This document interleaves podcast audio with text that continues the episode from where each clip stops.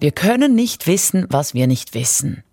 Tönt logisch. Und da wir nicht wissen können, was wir nicht wissen, überschätzen wir uns, wäre die logische Folge.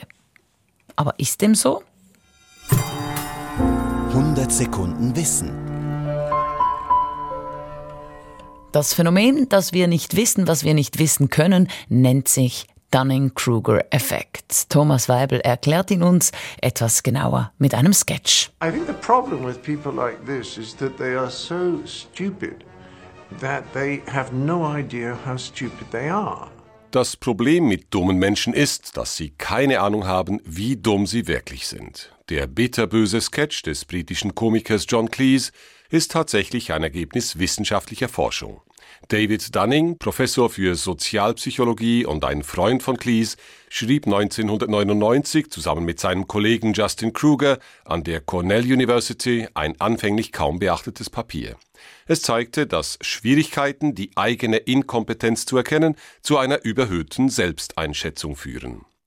Dunning und Kruger wiesen nach, dass Menschen mit spezifischen Schwächen, etwa beim Lesen, Autofahren oder Schach, dazu neigen, ihr eigenes Können zu überschätzen, während sie gleichzeitig das der anderen unterschätzen.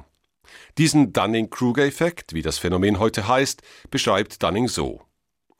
Wenn jemand inkompetent ist, dann kann er nicht wissen, dass er inkompetent ist. Die Fähigkeiten, die wir brauchen, um die Lösung eines Problems zu finden, sind genau dieselben Fähigkeiten, die nötig wären, um die gefundene Lösung als richtig zu erkennen. Wir sind nicht so gut darin zu wissen, was wir nicht wissen. Auf die Spur gebracht hatte die Forscher ein Banküberfall. Der Bankräuber MacArthur Wheeler in Pittsburgh hatte keine Maske getragen und war von Überwachungskameras gefilmt worden. Die Bilder kamen in den Nachrichten und keine Stunde später wurde Wheeler verhaftet.